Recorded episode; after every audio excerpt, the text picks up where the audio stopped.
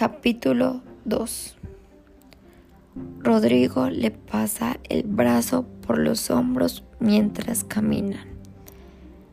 Tienen unos CDs increíbles y te dejan escucharlos. Conozco al flaco que atiende. Es amigo de mi hermano. Rodrigo quiere distraer a Nicolás, pero no logra que deje mirar las bolsas. Aprieta el brazo sutilmente. Sus dedos le presan el hombro cuando detecta las lágrimas. Bueno, ¿qué vas a hacer? Nos vamos a seguir viendo.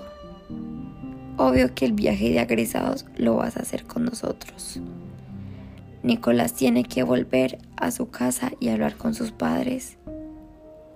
El plan ya delineado desde hace meses.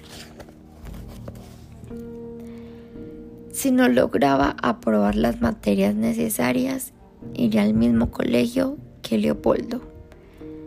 También es un buen colegio. Nadie puede cuestionarlo por ese lado tan temido de que desperdició una excelente oportunidad de triunfar en la vida. El Colegio de Leopoldo es el más prestigioso del barrio. Leopoldo.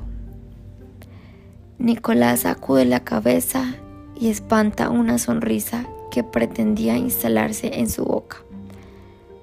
Leopoldo es ese que estaba pared de por medio, ese con el que había inventado un código de golpecitos en la medianera para avisarse cuándo salir.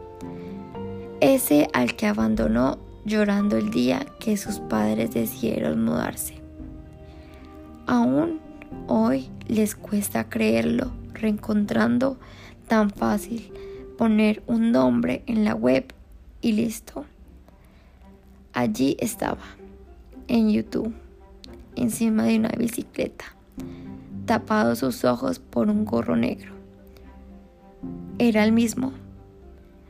Se movía bien sobre la bici. Allí estaba, también en Facebook, tapado sus ojos por un gorro blanco, a un mensaje de distancia. Sí, no podía ser otro.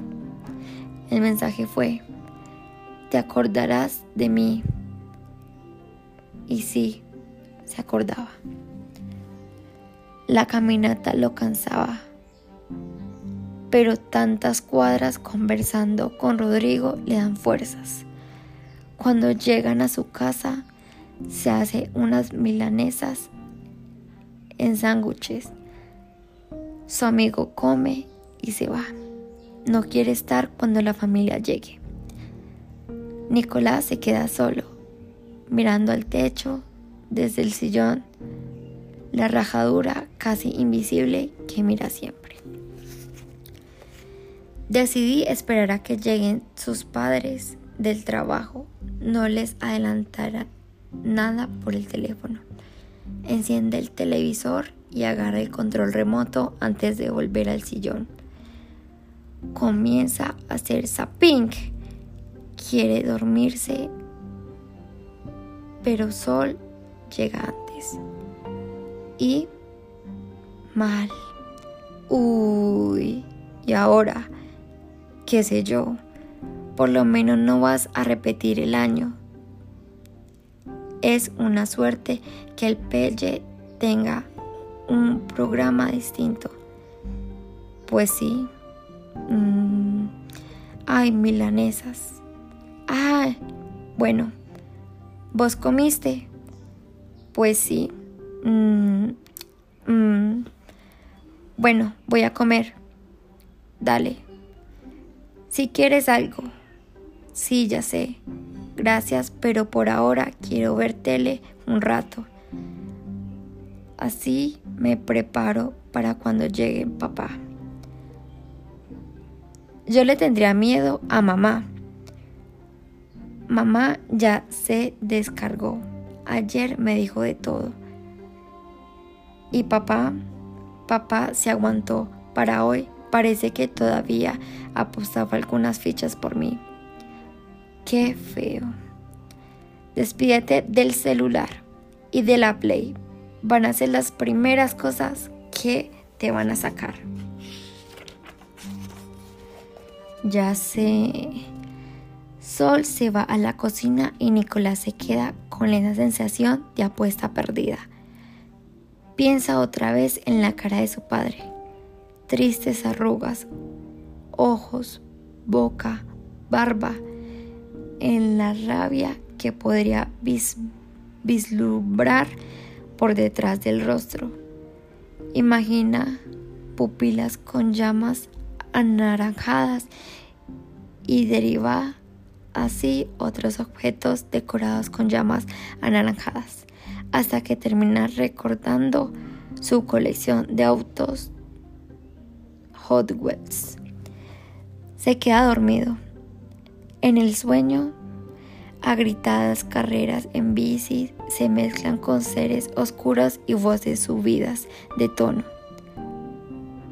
Puedes distinguir un casco, luces girando en un techo con espejos, una sonrisa que se estira, se deforma, crece, el banza entre personas de su altura o más bajas. Llega a un lugar despejado y allí hay una chica sentada. La mira, se agacha para verla mejor, para capturar la belleza que se la adivina. Tiene ojos asustados. Tiene sus ojos desde el mundo. Llega una voz, la voz de su hermana, lo saca de los sueños. Nico, Nico, mamá en el teléfono. ¿Quieres saber cómo te fue? Nicolás se levanta más dormido que despierto. Sigue viendo los ojos de la chica, casi nada de su rostro. Los ojos asustados fijos en él, como preguntando a los diez minutos. Ya no los ve, pero la impresión de esos ojos sigue allí, agazapada y se transforma en un recuerdo. Recuerdo para ser identificado, descubierto, recuerdo para mirar por última vez y parpadear.